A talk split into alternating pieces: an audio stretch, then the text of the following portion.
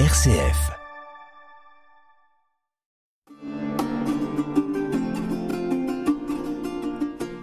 Chers auditeurs de RCF Poitou, bonjour.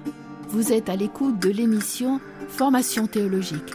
Une émission proposée par le Centre théologique et le pôle formation du diocèse de Poitiers, animée par Marie-Catherine Simon. Chers auditeurs, euh, bonjour. Bonjour André. Bonjour Marie-Catherine, bonjour à chacune et à chacun. Alors, depuis notre euh, dernière euh, interview autour de, de Dièse, on peut dire que les événements se sont accélérés et ont été dramatiques. Il y a eu l'événement et les horreurs entre Israël et la Palestine, sans occulter bien sûr la guerre Ukraine-Russie. Vous, dites dans votre dièse qu'il ne faut pas s'habituer à l'horreur et euh, vous parlez de, la haine. Euh, comment pourrions-nous euh, définir la, haine? Oui, c'est peut-être moins définir d'ailleurs que décrire comment cela se, se, produit et ce que cela produit. Euh, nous sommes bien placés comme lecteurs de la Bible pour savoir que euh, dès que deux sont présentés comme frères, sont donnés l'un à l'autre comme frères, eh bien il y a déjà de la jalousie qui est à l'œuvre et aussi euh, l'envie de pouvoir, y compris de, prendre le pouvoir sur la vie de l'autre et d'attenter donc à, à, la vie de l'autre. Ce qui veut dire que les relations humaines sont toujours ambiguës, sont toujours ambivalentes. Et euh, il nous faut donc être attentifs puisqu'il y a aussi, nous le savons bien, dans la capacité humaine, une liberté. Et euh, les, les, enchaînements de, de, violence et de haine que nous évoquons ici ne sont jamais une pure fatalité. C'est-à-dire il y a des décisions, des engagements d'êtres humains qui s'engagent à commettre ces actes-là. Euh, parfois, d'ailleurs, ils sont plus ou moins soumis pour, pour le faire. Alors, euh, il y a les questions de jalousie, de pouvoir, et euh, ce qui caractérise la haine, c'est sans doute de déshumaniser l'autre. Euh, C'est-à-dire que l'autre n'est plus reconnu comme un semblable, l'autre n'est vu que comme un, ennemi, un ennemi à abattre coûte que coûte, et donc souvent la haine s'accompagne aussi de mots, de paroles et d'attitudes qui euh, tendent à montrer, et on l'a vu tout particulièrement euh, durant la Deuxième Guerre mondiale, euh, voilà des, personnes qui sont décrites comme malsaines, entre guillemets, non pas parce qu'elles auraient fait, mais parce qu'elles sont. Et euh, ce que nous pouvons dire aussi de la haine, c'est que euh, souvent euh, il y a des spirales, c'est-à-dire que la haine appelle la haine et cela grossit. Et cela ne peut se défaire, entre guillemets, on ne peut inverser la tendance que par des choix courageux, il faut le dire. Je crois que euh, souvent il faut plus de courage euh, pour résister au mal euh, que pour prendre les armes. Certainement, certainement. Mais est-ce que euh, le fait que nous soyons des hommes, des hommes faillibles, des hommes qui, ont, qui sont toujours en situation de manque ou tout au moins oui. on se crée, on se dit en, en manque, oui. donc on est en incomplétude. Est-ce que ce n'est pas ça qui, qui peut être facteur de haine parce qu'on veut toujours avoir ce que l'autre a sans se contenter de ce que soi-même nous avons. On dit toujours que l'herbe est plus verte ailleurs.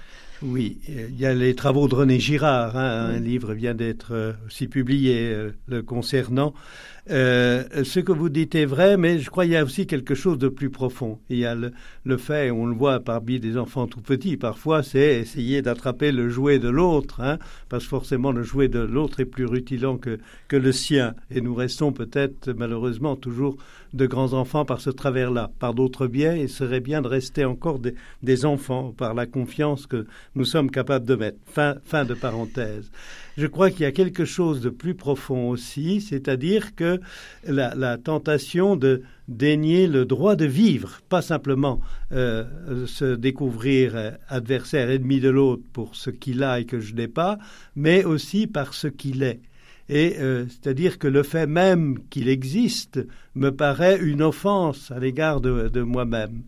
Et euh, on sait que souvent la culture, dans le mauvais sens du terme, c'est-à-dire que des modes de pensée, des, des modes d'action, un ethos, si on veut faire savant, euh, fait que euh, certains vont être désignés comme des gens indignes, indignes de vivre, ou parfois de manière plus nuancée, de seconde zone. Et on le voit dans les conflits actuels, où il y a toujours le fait qu'une vie ne semble pas égaler une vie. Et là-dessus, il faut être très vigilant. Hein, euh, souvent, il y aurait quand même euh, euh, des vies dont il faudrait prendre plus grand soin que d'autres. Et au nom de, notre lecture biblique, de l'héritage chrétien tout particulièrement, s'il y a une préférence, à l'égard du plus petit, du plus faible, du, plus pauvre, et non pas du plus puissant. Le plus puissant a les moyens d'affirmer, sa, force, de tenir sa place. Euh, ce qui importe, c'est donc de faire en sorte que ceux qui ont le moins de, capacité puissent également avoir le droit de vivre. Dans notre, dans notre société, euh, nous avons euh, si je puis dire, des, informations en continu. Il y a des, chaînes de télévision qui, qui publient et qui mettent en boucle tout un tas d'images. Nous avons Facebook, nous avons Twitter, nous avons, que sais-je encore, d'accès à une communication, si bien qu'on est toujours euh, en contact avec des images euh, terribles, horribles, violentes. Euh, est-ce que finalement, au bout du compte, ces images, on les voit encore ou bah, ça fait partie du décor? Alors, plus que faire partie du décor, le risque, c'est qu'on considère comme normal. C'est-à-dire que les agressions, c'est-à-dire que les destructions, euh, il peut y avoir, euh, on l'évoque assez souvent, une fascination pour euh, l'emprise, une fascination pour la destruction, une certaine fascination pour la, puissance destructrice qui s'impose et notamment euh, ce qui donne une confiance, de mon point de vue, faussée à l'égard des armes. C'est-à-dire, nous n'avons pas un jugement lucide. Et il y a quelqu'un qui travaille pour Justice et Paix, André Brigaud, euh, bon connaisseur, qui a travaillé et donc qui, montre clairement que depuis la fin de la Deuxième Guerre mondiale, tous les conflits euh, tout particulièrement ceux qui mettent en jeu des grandes puissances, se sont tous terminés par des défaites de ces grandes puissances, ou au moins euh, une victoire en trompe-l'œil qui fait que la situation est, euh, aussi pire, sinon parfois pire qu'elle l'était précédemment. C'est-à-dire, et, souvent des militaires eux-mêmes en sont tout à fait conscients, c'est-à-dire que dans le cas d'une attaque, par exemple en Ukraine, hein, il y a une défense, c'est tout à fait normal mais euh, euh, la chose militaire ne peut pas résoudre le problème à elle seule. C'est-à-dire que les vraies solutions sont d'ordre politique, au sens de vouloir construire ensemble, nous allons en reparler sans hmm. doute, hmm. et non pas simplement à un moment donné euh, faire parler les armes. et le pape François, sur ce point, est toujours très critique, disant que par elles-mêmes, les armes ne résolvent rien par elles-mêmes, les armes ne résolvent rien.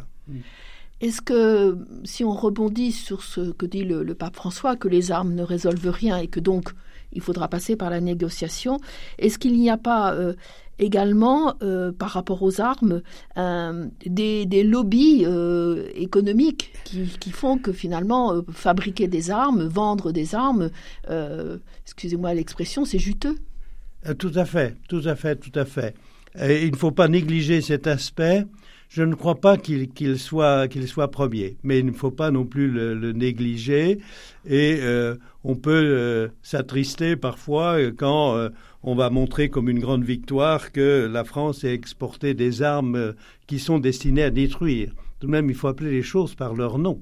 C'est-à-dire qu'une arme, c'est fait pour semer la mort. Ce n'est pas fait pour servir la vie, c'est fait pour semer la mort. On dira que dans certaines circonstances, etc., etc., etc. Oui, mais n'oublions pas le point premier. N'oublions pas le point premier. J'aimerais revenir, si vous voulez bien, euh, aux enfants et aux images que, dont nous parlions tout à l'heure, parce que finalement, les adultes sont confrontés à ces images, mais les enfants et les adolescents aussi. Euh, quel impact ça peut avoir sur un enfant de voir en permanence ces images de, guerre, de mort, d'attentats, d'hommes de, de, euh, par terre, blessés ou morts? Oui, alors il y a une banalisation, mais en même temps, pourrait-on dire, et, il faut peut-être insister sur ce point, c'est euh, euh, toute atteinte à une vie humaine est un scandale. Mais quand il s'agit d'un enfant, euh, c'est encore doublement, doublement un scandale. Et là, il faut le répéter aussi parce que on dit ah bah oui, ce sont des des effets collatéraux. Donc, euh, les effets collatéraux consistent à, tuer euh, des civils et, tout particulièrement des, enfants. Euh, non, nous ne sommes plus dans quelque chose d'humain. Nous, sortons encore un peu plus de l'humain. Déjà, attenter à la vie d'autrui, c'est sortir de, c'est sortir de l'humain comme tel.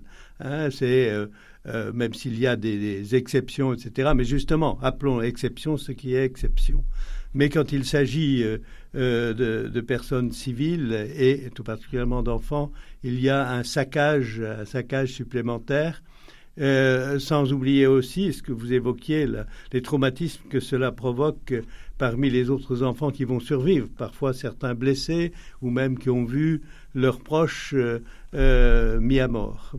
Ça, c'est sur le terrain et c'est, comme vous dites, c'est tout à fait scandaleux et, et, attristant, euh, si le mot est faible, oui. Euh, parce qu'il n'y a pas de mots pour définir ce que ces enfants et ces, adultes peuvent ressentir devant cette horreur, mais euh, les enfants et les adolescents qui sont derrière leur poste de télévision, ici en France ou ailleurs ou en Europe, qui voient ces images, est-ce que ça peut avoir un impact psychologique sur leur, leur appréhension de la violence les, images ont toujours un impact. Hein. les images ont toujours un impact, comme les paroles ont un impact. L'image encore plus, puisque euh, elle envahit la personne entièrement. C'est-à-dire que dans l'audition, on met une certaine distance entre la personne qui parle et, soi-même.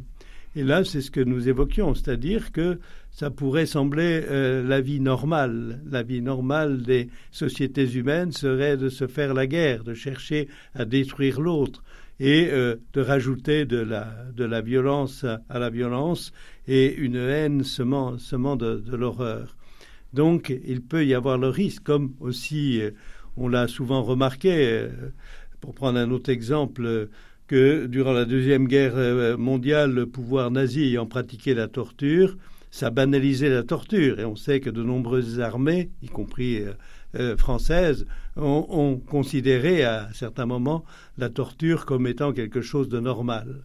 Et euh, il faut être très vigilant sur ce point. C'est-à-dire que quand euh, les défenses, entre guillemets, les défenses morales éthiques ne fonctionnent plus, il y a toujours le risque de contagion au, mauvais sens du terme, c'est-à-dire la contagion du bien, tant mieux, la contagion du mal et du malheur, non, non. Donc, il faut quand même essayer de, changer d'axe. Et, vous parlez de, d'une utopie positive qui, qui, est de, bâtir la paix. D'abord, qu'est-ce que c'est qu'une utopie, une utopie positive pardon? Euh, déjà, euh, être obligé de mettre positive euh, me, me, chagrine toujours un peu. Je crois que le mot utopie, malheureusement, dans le langage courant, ça veut dire ce qui n'existera jamais. Tu peux toujours rêver, mon, mon enfant, tu ne le verras pas. Tandis que l'utopie, c'est ce qu'on va s'efforcer de construire. Mais de construire comme ce qui n'existe pas encore. Et justement, je crois qu'aujourd'hui, euh, nous manquons sans doute d'utopie, et petite parenthèse, c'est sans doute lié aussi à un rapport euh, délicat à l'espérance. Euh, c'est-à-dire que aujourd'hui, ça semblerait un gros mot de dire qu'il faudrait travailler à construire la paix. Non, ce n'est pas un gros mot, c'est une utopie positive. Et là encore, il faut dire qu'il faut parfois plus de, courage et de travail pour construire une paix durable, c'est-à-dire basée sur la justice, que euh, de fabriquer des, armes et de, tuer. Le, père Teilhard Deschardins, si vous me permettez de, le citer, dans son livre Accomplir l'homme, a dit à propos de la paix, je cite, La paix ne peut être la conséquence d'une lassitude générale, elle exige une union ardente des hommes vers des objectifs communs. Eh bien, il me semble que c'est toute vie commune, toute vie en société. Euh, nous le savons bien, y compris au plan plus proche. Une famille ne peut avoir une vie euh, euh, relativement bonne pour chacun des membres que dans la mesure où on va avoir des objectifs communs et essayer de travailler dans le même sens, même s'il y aura toujours des tensions. Alors c'est là où il ne faut pas être naïf, il y aura toujours des tensions. Mais justement ne pas se satisfaire du fait qu'il y ait euh, des oppositions et euh, euh, vous évoquiez pour construire la paix à l'échelle internationale. Commençons donc aussi au plan démocratique. Dans une démocratie, c'est avec des divergences, oui, parfois des débats vigoureux, eh bien, il y a la volonté de construire une vie commune et de penser aussi vers un avenir. Nous retrouvons l'utopie. C'est-à-dire qu'on en reste souvent à une platitude. Voilà, nous en sommes là et nous ne pourrions pas en sortir. Si, il n'est pas fatal que l'on se fasse la guerre. Il n'est pas fatal que des populations meurent de faim. Nous pouvons agir, nous avons les moyens d'agir.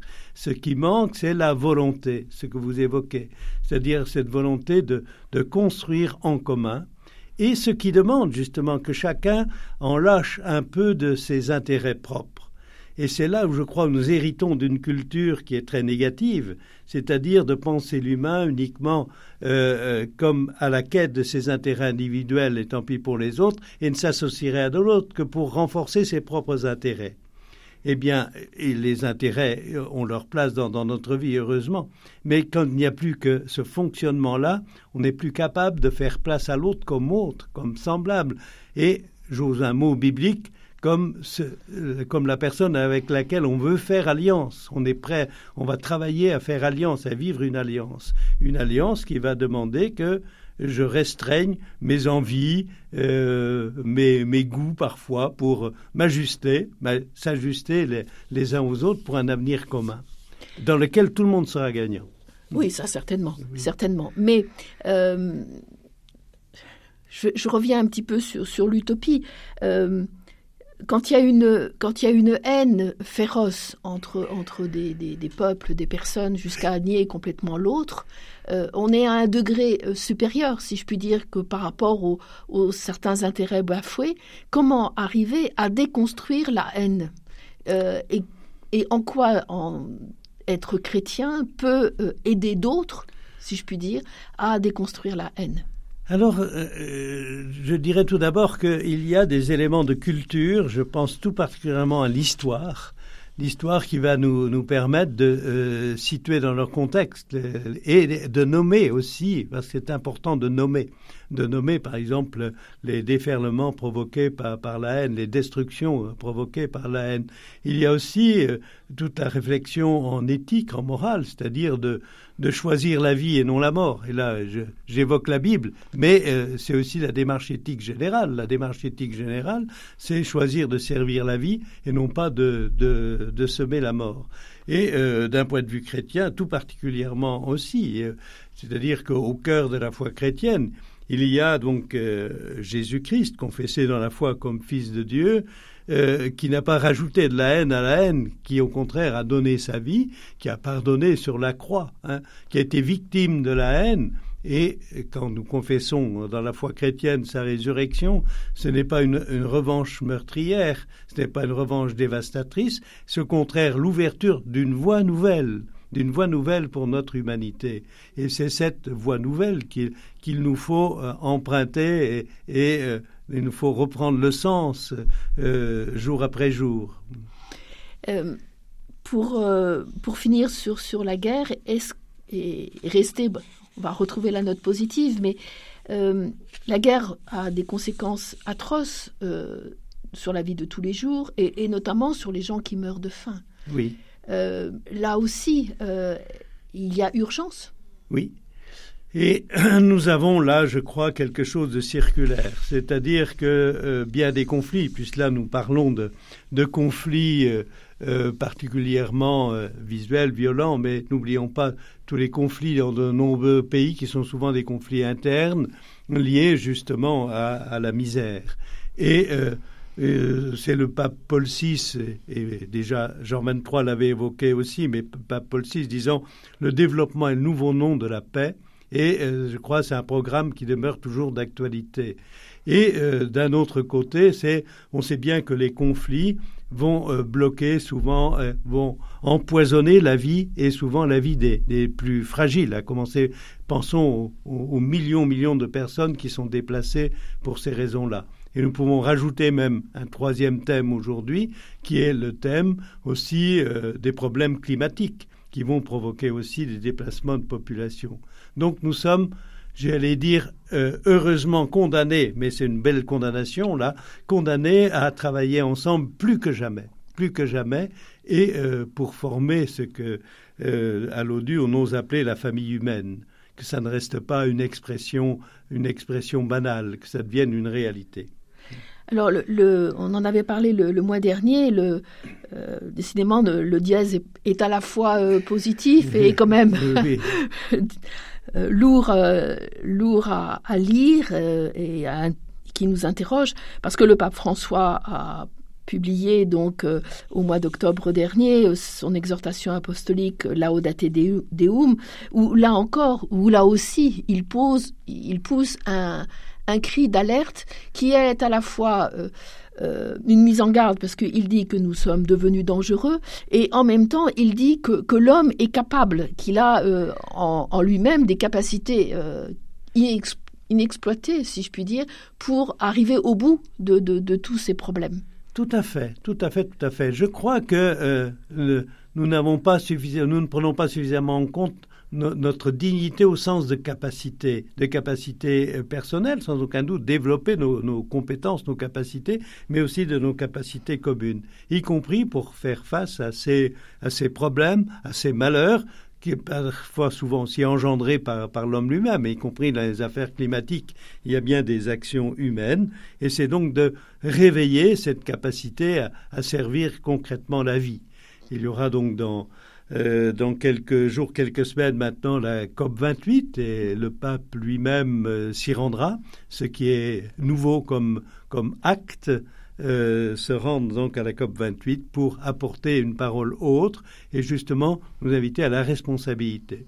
Et là, nous retrouvons un point tout à fait important, c'est de, penser dans nos capacités humaines, tout d'abord, la capacité à être responsable, à agir de manière responsable et non plus de simplement réactive ou non plus euh, euh, simplement euh, je cherche mon intérêt et, tant pis pour ce qui est. Là encore, nous retrouvons les enfants.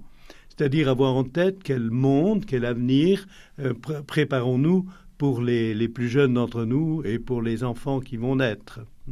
Alors, euh, il y aura deux, citations. Euh, la, première, euh, au paragraphe 65, le, notre pape François pose la question de, sens. Quel, mm. quel, est le sens de ma vie? Quel est le sens de mon passage sur Terre? Et quel est le sens, en définitive, de mon travail et de mes efforts? Mm-hmm. C'est la question qu'on doit se poser à chaque fois, finalement, que l'on pose un acte. Oui, et puis, c'est euh, euh, numéro 65 également, le monde chante un amour infini. Comment ne pas en prendre soin? Voilà, c'est peut-être dans l'héritage biblique, l'héritage chrétien, ce que nous pouvons dire qu'il y a l'amour, il y a l'amour à l'origine. Alors à nous de le mettre en œuvre. Mais là encore, ça euh, rejoint notre responsabilité. Aimer, on ne peut l'imposer. Ça se décide, on s'engage personnellement. Alors, une dernière citation de, de Laudate Deum, pardon, euh, c'est quasiment les dernières phrases.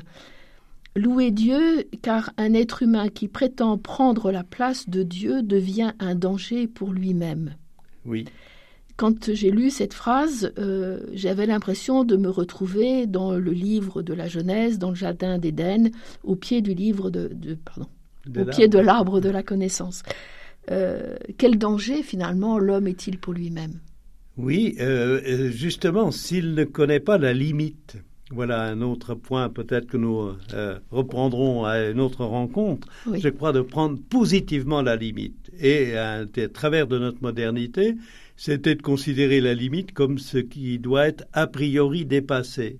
Or, nous n'existons que par des limites, la limite de notre corps, la limite de, l'espace, etc., la limite de nos capacités et la limite de la nature. Et nous avons actuellement un tel pouvoir d'intervention sur la nature que nous pouvons la détruire.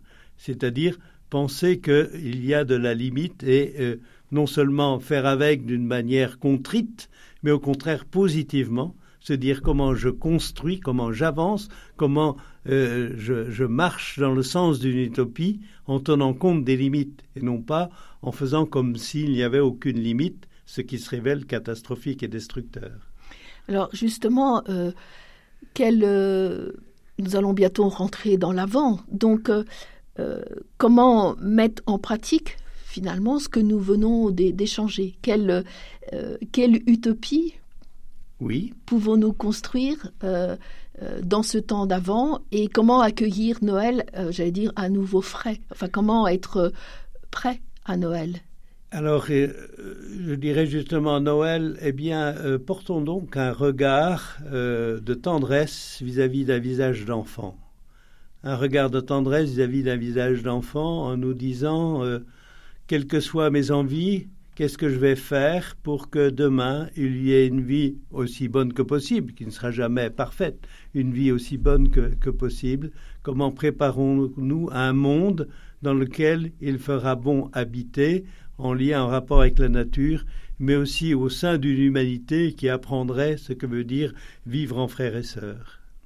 Et quelle, sera la, quelle serait la dimension de, la prière pour euh, justement avoir ce regard de tendresse sur eh un bien, visage et Je crois pour avoir un regard de tendresse, il faut une expérience de l'intériorité, une expérience aussi de euh, prendre, prendre le temps et se laisser émerveiller. Et je crois que la première attitude de la prière, par exemple de l'Eucharistie, c'est rendre grâce, c'est dire merci commencer par se réjouir. Alors, nous n'allons pas nous réjouir du mal, nous, réjouir de toutes les potentialités qu'il y a dans nos vies, euh, dans le monde, plutôt que de voir d'abord euh, ce qui est noir, et puis travailler à ce que, justement, nous retrouvons l'utopie, à euh, ce que cette vie produise de beaux et bons fruits.